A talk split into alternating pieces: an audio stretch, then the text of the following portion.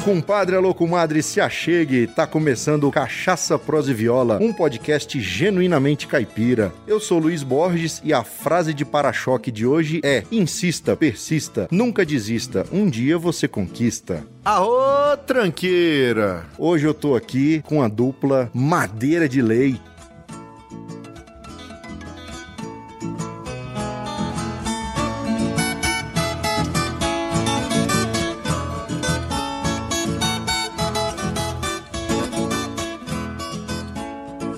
Jacarandá e Brauna. E aí, meus amigos, como é que vocês estão? Opa, Luiz Borges, tudo bem? Aqui é o Jacarandá. Fala, meu amigo, Brauna. Satisfação estar com você nessa tarde aqui. Muito obrigado pela recepção, viu? Satisfação é toda minha, meus amigos. E aí, como é que estão os trabalhos? Olha, estamos aí lançando o nosso primeiro trabalho depois de 10 anos de dupla formada, né? Nós, graças a Deus, conseguimos gravar aí um CD bem trabalhado, bem labutado. E ele saiu com a cara até, até bonita, né? Parecendo com os pais.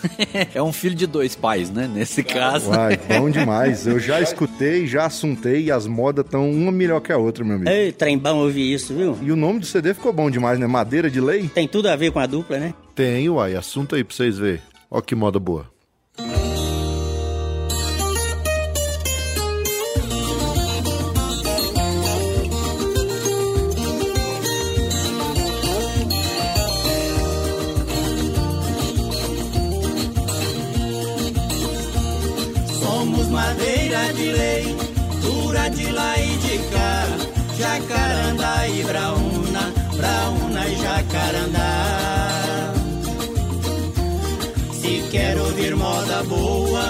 Nós viemos pra cantar.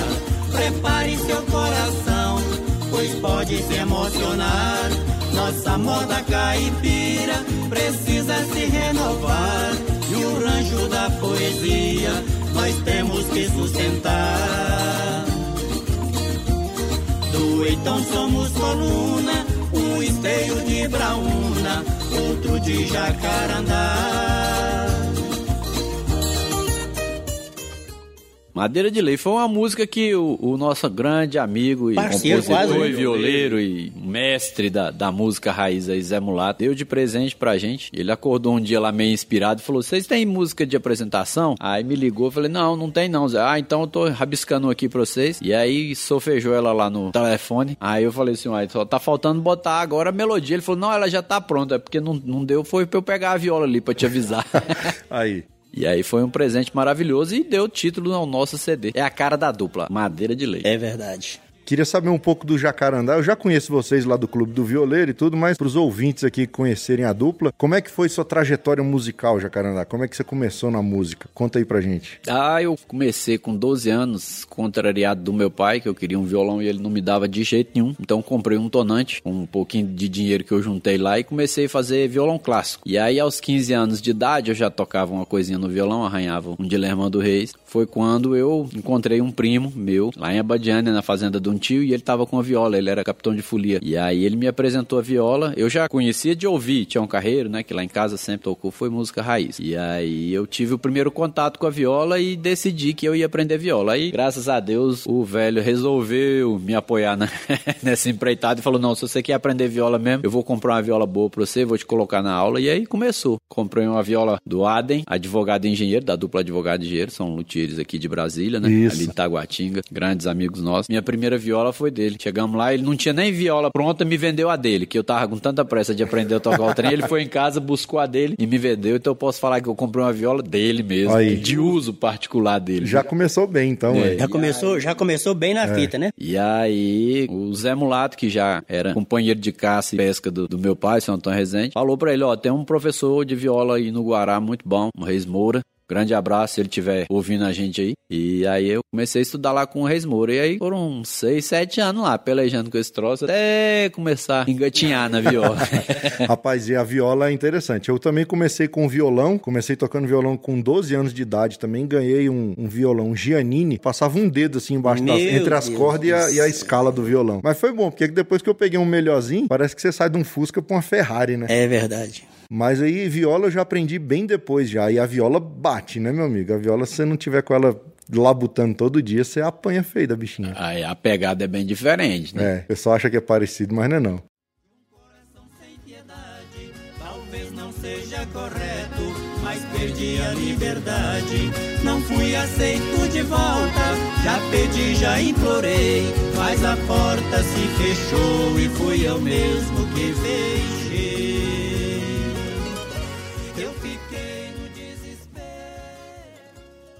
E você, Brauna, como é que foi sua, sua história com a música? Como é que você começou? É, então, Luiz, eu, eu, por, mais, eu devia ter mais ou menos 20 anos quando eu comecei. Comecei com, é, com violão solo, né? A primeira, minha primeira experiência com dupla foi aqui com o parceiro, né? Com a formação de Jacarandá e Brauna. Mas até então eu tocava violão solo, MPB, né? O estilo era mais MPB. Nunca fui grandes coisas no violão, né? Sempre naquela humildade ali, fosse. né?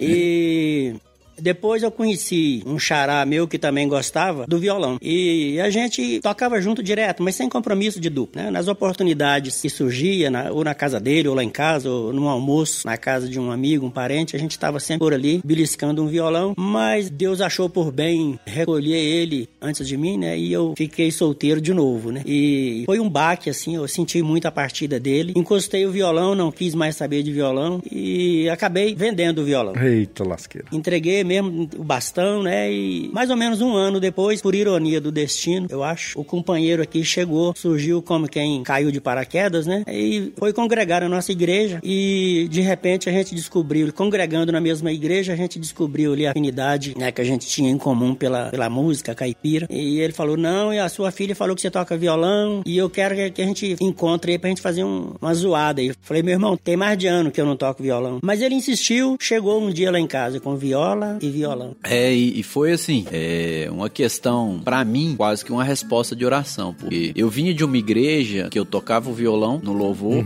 mas quando o pessoal descobriu que eu tocava viola, eu fui proibido de tocar no louvor. Ah, é? Porque a viola era meio tido como um pecado até. Nossa. E eu, eu entrei numa, numa certa crise espiritual comigo mesmo, se Deus queria ou não isso pra mim. E aí cheguei a juntar toda a minha coleção de música, de CDs, de LPs e guardei, guardei as violas, porque eu não tinha com quem tocar. Tocava sozinho, nunca fui de, de tocar na noite, é, não tinha um lugar fixo pra cantar, pra ensaiar, não tinha um parceiro pra ajudar na, na caminhada. E aí eu enfezei com aquilo. Falei, ah, se eu também não arranjo ninguém pra cantar, vou largar isso de mão também. Foi quando eu, assistindo um programa da TV Gênesis, eu vi o Hélito Assis Grande Wellington. tocando viola. E é um, um programa evangélico. E aquilo me despertou, eu peguei o telefone dele, liguei pra ele, fui na casa dele pra conhecê-lo e a gente bateu um papo assim muito bacana, esclarecedor. E ele falou assim: Não, meu irmão, você tá orando errado. Você tá orando pra Deus te tirar o, desejo, o gosto pela música caipira, pela viola. Você tem que orar pra ele te arrumar é um parceiro crente. E aí eu mudei a oração.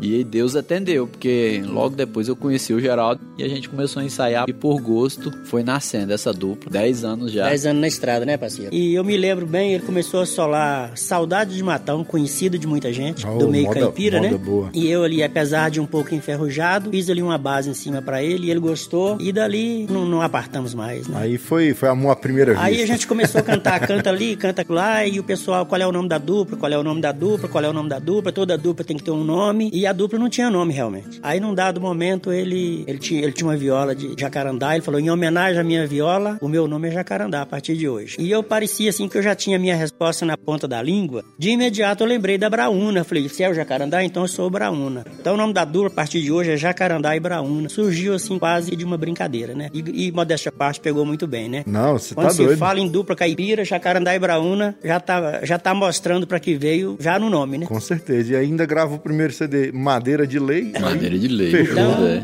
nome bonito a dupla já tem. Agora só falta aprender a tocar e O pessoal tá ouvindo aí no fundo aí a, a melodia aí do CD de vocês, o pessoal já deve estar gostando já. Eu, particularmente, eu gostei demais de, irmão, de muito todas as modas, foi muito bem produzido. Então, de parabéns. O o CD ficou muito bom. Obrigado, Luiz. E até sobre o CD agora que a gente quer falar, né? Vamos molhar as palavras aqui um pouquinho pra gente começar a falar desse CD aqui, porque o CD ficou bruto.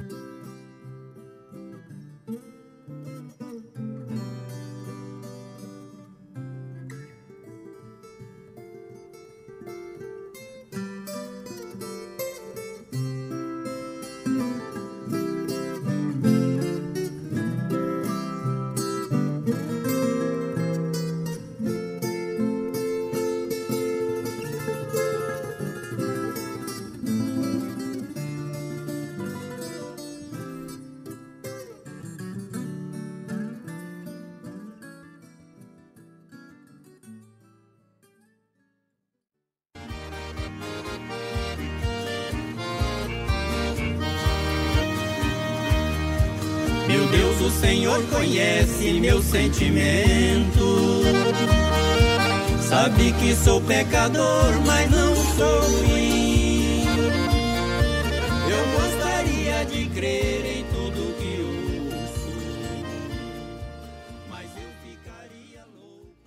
Show de lançamento do CD Madeira de Lei da dupla Jacarandá e Braúna, dia 24 de agosto de 2019, às 20 horas, no Teatro do SESI, em Taguatinga Norte. Conta aí, como é que vai ser esse dupla é moído aí? igual filho pra casal, né? Com certeza. Casal casa, com um ano depois tá a família inteira perguntando: cadê o filho? Cadê o filho que não vem? Com dois anos, cadê o filho? E a gente já tava aí com 10 anos, né? Completando 10 anos e o povo, cadê o filho? E nem né? sombra de gravidez, né, Não Bazé? é? E aí o CD foi mais ou menos assim. O pessoal começou a cobrar, e vocês precisam de CD, vocês precisam de gravar. Eu queria ouvir vocês no, no carro e não, não tem o CD. E a gente começou a colocar isso no- como projeto pra gente. E concorremos algumas vezes em editais do, do FAC, algumas vezes sem sucesso. E a última agora, pra nossa alegria e satisfação, nós fomos contemplados num projeto do FAC e conseguimos. E aí começamos a escolher o repertório pro CD. E aí isso aí foi outra novela, né? Porque quando você tá montando o repertório, você já canta um bocado de coisa dos outros, né?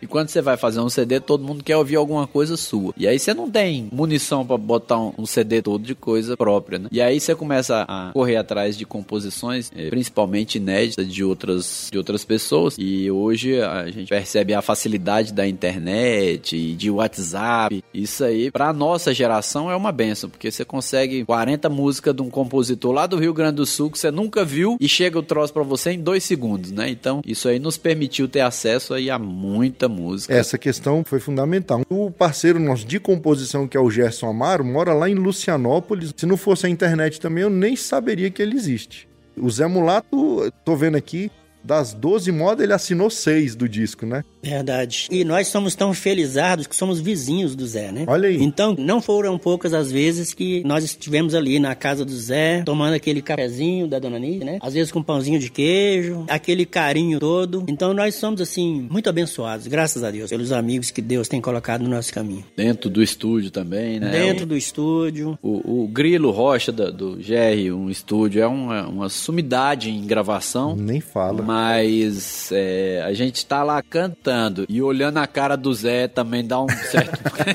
um certo pavor e ajuda a gente a, a tentar fazer o negócio mais bem elaborado. Viu? O grilo, é, a gente, nós, a gente, é o que eu digo, né? O grilo, no quesito paciência, eu acho que Jó aprendeu com o grilo, viu? E pra quem não conhece ainda o GR1, meu amigo, eu recomendo. Eu gravei meu disco lá, Jacarandá e Braúna gravam lá, Zé Mulato e Cassiano só grava lá, Karen Parreira grava lá também, Vanderlei Valteci, Enio Lima e Gustavo Neto. E eu não vou falar, não começar a falar não, que eu vou esquecer o nome de um ou outro e vai acabar ficando chateado. Mas Verdade. realmente, o trabalho que o Grilo faz no GR1, É um trabalho de excelência. né? eu recomendo demais e agradeço imensamente ao Grilo pelo trabalho que ele fez com a gente. Só passando por lá para você ter noção da experiência que é realmente o, a- a- o trabalho que ele faz com as duplas. É um negócio assim fora do comum. A qualidade de equalização dele, de captação de som, é algo assim fora do comum. A gente só tem a agradecer mesmo. A gente ficou muito satisfeito com o trabalho, com o resultado. Depois de, de, de pronto o CD, quando ele passa a massa pra gente que a gente escuta, a gente fala assim: "Não, caramba, não, não sabia que a gente tinha potencial para fazer o que foi feito, né? É verdade. Quando você vê o. A gente chega lá, toca viola e violão. Quando começa a criar corpo, o disco, quando vem contrabaixo, quando vem percussão, a sanfona, tudo compondo ali. Você vai... começa a duvidar que aquilo partiu de você, né? É só eles falam, não, bicho, isso aí, Aí não você- foi eu que cantei, não. Deus o Zé livre. costuma falar assim: não, vocês precisam de ver, depois que o grilo der uma grilada, o trem muda de cara. É isso aí. Um abraço, Grilo, se você estiver escutando nós aí. Tô vendo aqui, a pré-produção foi Jacarandá, Braúna e Zé Mulato. Isso. E a produção foi toda lá no GR1.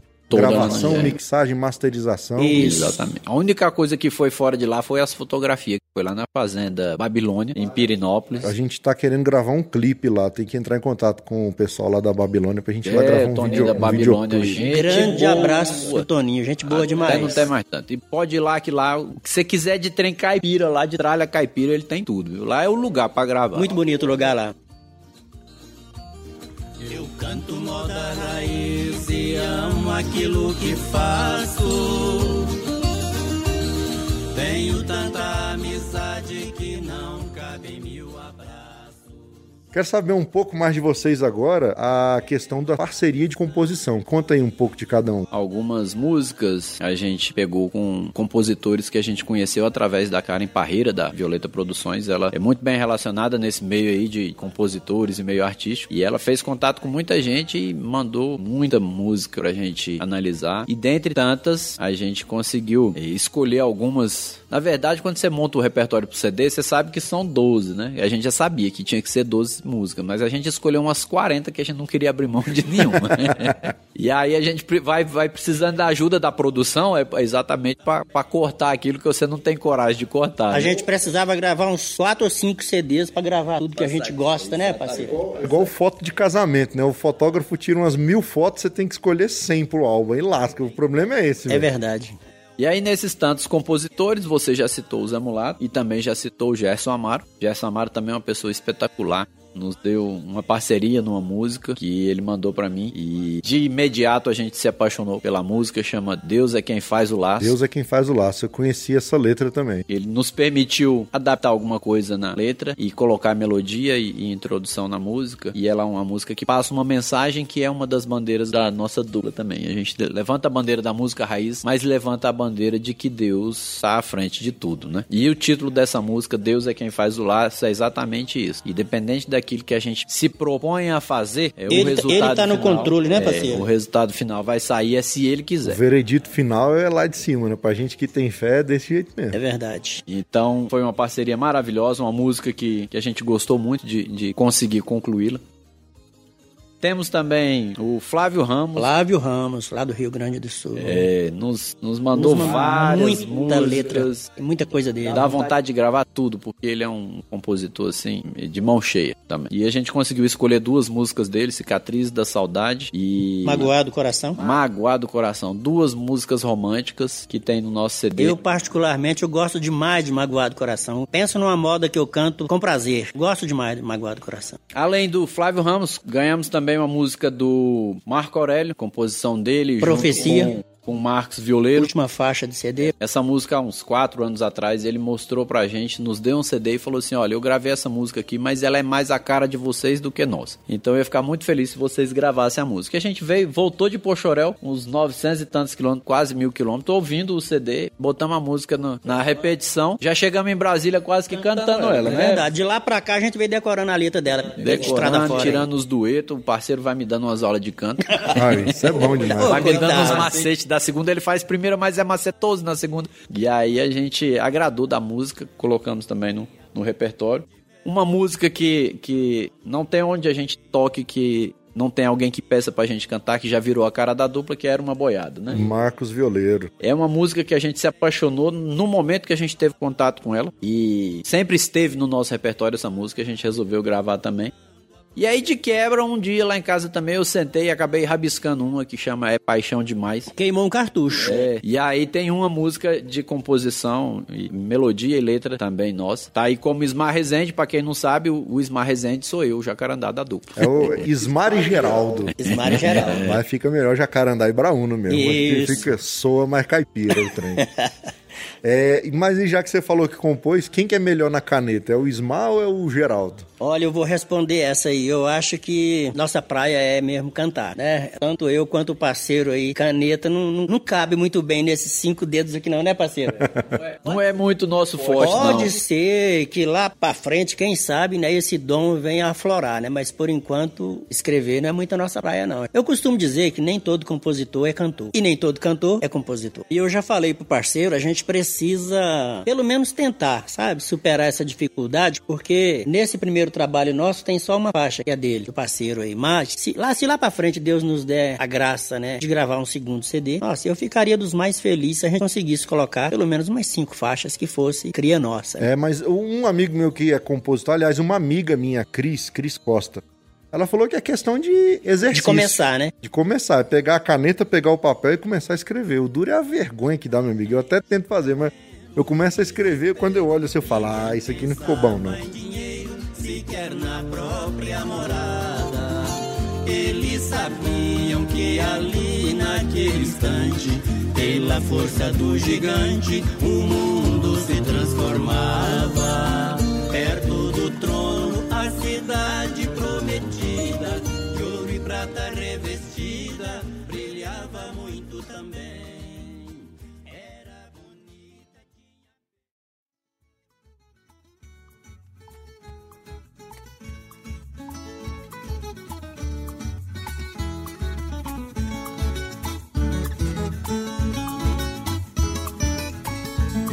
Levo uma vida ajeitada, numa casa no sertão. Não uso terno e gravata no chão, saio pra uma caçada com meu cachorro campeão.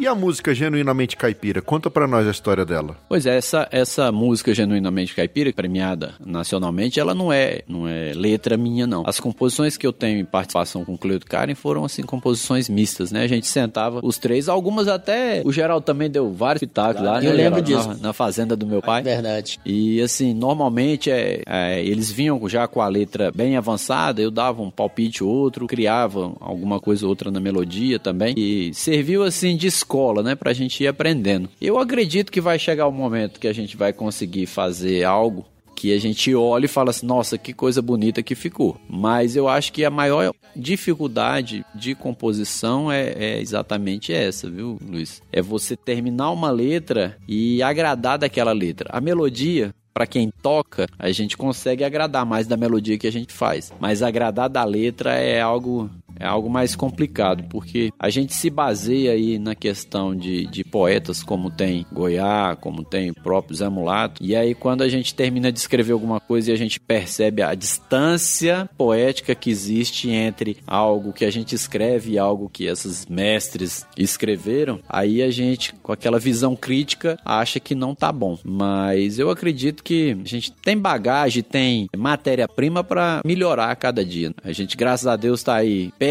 do Zé Mulato, então ele já se colocou à disposição. Quando você escrever um negócio que você não gostar, traz aqui que eu, que eu te digo mais ou menos o caminho que você tem que tomar. Então esse tipo de coisa, é, eu acho que acaba sendo um incentivo pra gente. Deus abençoado. Minha origem eu não nego, minha essência ninguém tira, os pontos eu não entrego, genuinamente caipira. Peter.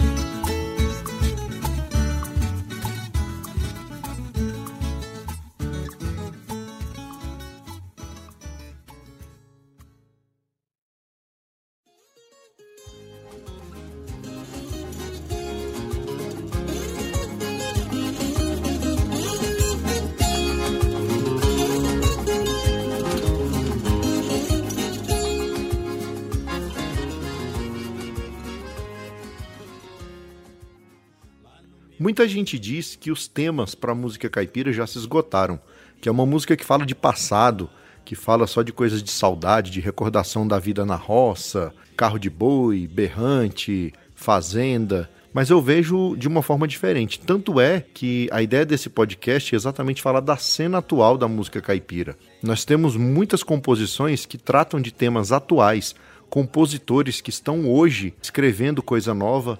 Tudo bem, muitos falam de sertão, mas nós temos compositores que falam de temas atuais, de coisas do nosso dia a dia. O Zé Mulato mesmo é fantástico em fazer letras com tema atual.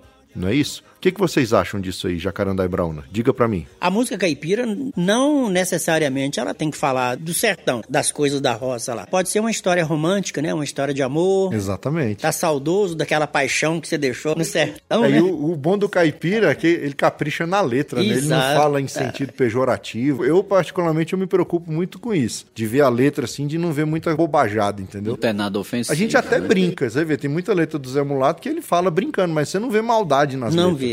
São letras inocentes, né? cara? Você entende o que está sendo dito, mas dizer mesmo ele não diz. Exatamente. Pra bom entendedor, pinga é letra, né? Seu amor está se acabando, é paixão demais.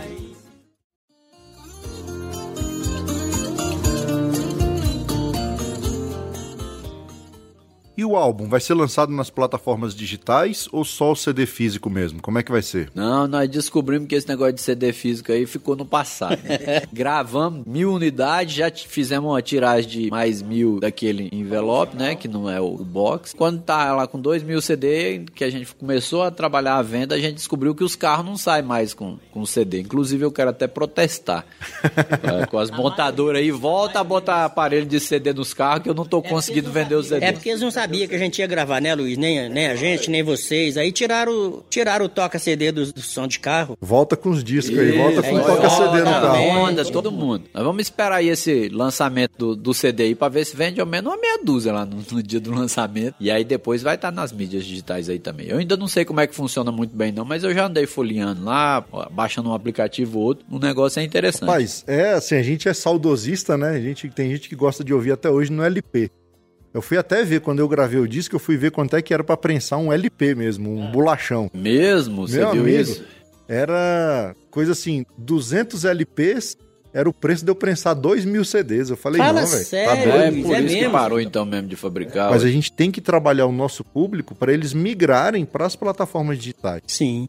Que daqui uns dias não vai ter mais prensagem. Essa é uma grande questão que me preocupa, Luiz, porque a gente que está aqui na cidade, eu sou formado em informática. Abandonei a área de informática em 98, então não existia nada, né? Nem internet tinha direito, né? Era internet de escada e estava começando. Mas eu, de certa forma, tenho uma certa facilidade com informática, é, essas questões de plataforma digital estão sendo novidade para mim agora. Mas se for parar para pensar, é novidade para todo mundo. Se eu tiver errado, me corrijam, mas há 10 anos ou 5 anos atrás, quem imaginava ouvir música no seu celular sem ter que baixar a música? Ou seja, sem ter que fazer o download, ouvir online na hora que você você quiser, quando você quiser, onde você quiser e já conectado no Bluetooth do seu carro. É uma modernidade que está aí e a gente tem que encarar, né? É o futuro. Aliás, já é o presente. A gente sente essa dificuldade na hora de vender um disco, não é isso? É, e jornal impresso é outra coisa que está condenada a desaparecer, né? Jornal impresso, revista impressa, essas coisas.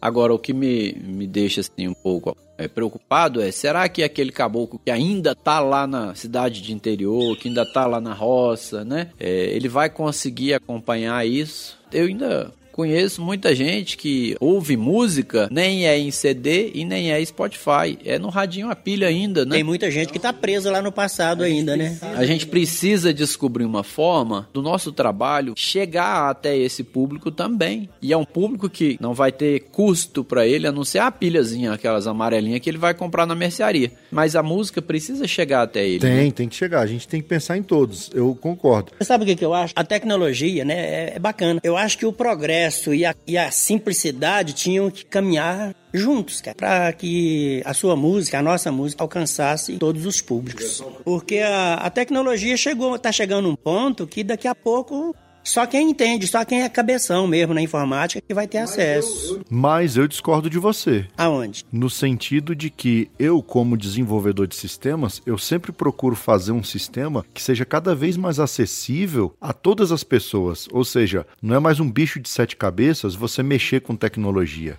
Entendeu? A intenção da tecnologia, a cada dia que passa, é alcançar mais pessoas e ser mais intuitiva. A pessoa vai trabalhar com tecnologia de forma natural, vai mexer, vai lidar com tecnologia de forma natural. Tiro hoje as crianças. As crianças hoje com 3, 4 anos de idade já manuseiam um celular com maestria. Então, pensando, é claro, na geração atual, tem muita gente hoje que está ficando para trás. Mas se você for pensar daqui para frente, a tecnologia já é uma coisa nativa da pessoa. Então, cada dia que passa vai ser mais natural esse tato com a tecnologia. A única questão é que no Brasil você não tem acesso amplo a essa tecnologia. Infelizmente, ainda não temos. Mas queremos caminhar para isso. É e, é, e é um caminho sem volta, né? A gente percebe nitidamente que. A modernagem está andando a passos largos, né?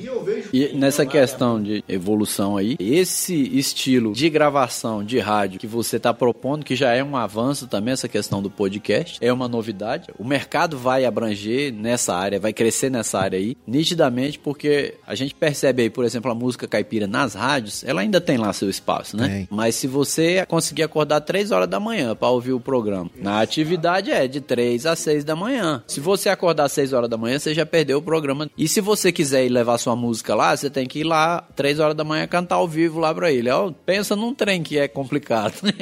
então poder gravar assim aqui num horário que seja mais cômodo, igual a gente está fazendo hoje, e divulgar isso posteriormente, isso é maravilhoso. E além de gravar, a comodidade de quem vai ouvir, poder ouvir a hora que quiser. A hora que tiver seu tempo, né?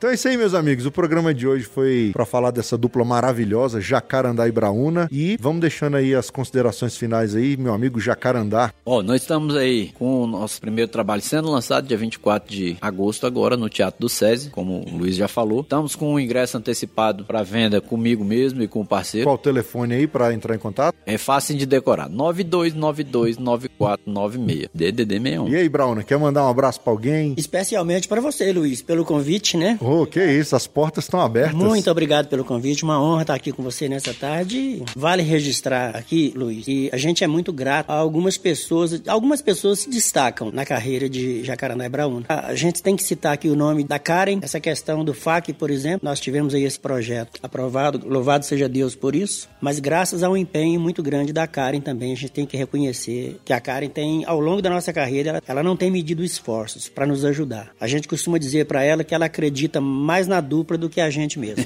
sabe? é verdade. Zé Mulato, né, parceiro? O que, que seria de nós sem assessoria do Zé Mulato? Reis Moura já, já, já lapidou a gente de todo jeito, já quebrou as quinas. Então a gente tem muita gente assim que Deus tem colocado no nosso caminho. Agora tá colocando vocês, tá colocando Vanderlei Valteci, Reinaldo tá colocando Cordeiro. Reinaldo Cordeiro, Fernandes, né? né? O Elite Assis. Então, Deus tem nos abençoado assim com pessoas que só Deus mesmo para Pra compensar. retribuir, né? E eu estendo esse abraço a quem estiver nos ouvindo agora aí. Sintam-se abraçados. Exatamente. E se tiver escutado nós nesse programa aí de podcast, que é uma novidade, você pode entrar lá também no Facebook, na página do Jacarandá e Brahona, e deixar um alôzinho lá. Ó, oh, escutei vocês no programa lá. Cachaça, prosa e viola. Apesar de nós não estar tá bebendo hoje, mas. O nosso programa aqui tá mais para café, prosa e viola, hein? Mas aqui, meu amigo, tendo prosa e viola é o que interessa, entendeu? Não pode faltar a prosa e a viola. É, Vou deixar para vocês já aqui as redes sociais do Cachaça Prosa e Viola, arroba CPV Podcast no Instagram e no Twitter, e no Facebook é o facebook.com barra CPV Podcast. Você que quiser ouvir, é só acessar lá cachaçaproseviola.com.br, baixar o nosso feed, e se você já tem agregador, nós estamos lá no iTunes, no Google Podcast, no Spotify e nos principais agregadores de podcast. É só procurar lá por Cachaça, Prosa e Viola. Não deixe de mandar um e-mail pra gente, falando aí, comentando o que, que você achou do programa de hoje, o que, que você achou da dupla. Se quiser mandar um recado pra dupla, é só escrever para cachaça, prosa e viola. E tchau pra vocês e até a próxima, se Deus quiser. se Deus quiser. Um grande abraço.